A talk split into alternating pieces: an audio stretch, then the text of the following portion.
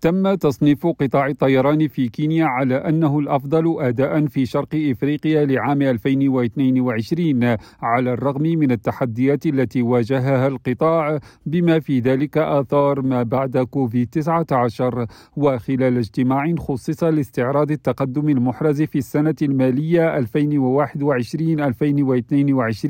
سجلت هيئة الطيران المدني الكينية أن القطاع بلغ مرحلة متقدمة من التعافي ووفقا لتدقيق السلامة الإلزامي الشامل من قبل منظمة الطيران المدني الدولي فقد حصلت الخطوط الكينية على درجة 91.77% وهي أعلى نسبة على الإطلاق في المنطقة. وكانت الشركة قد حصلت على درجة 68% في عام 2008 ثم 88%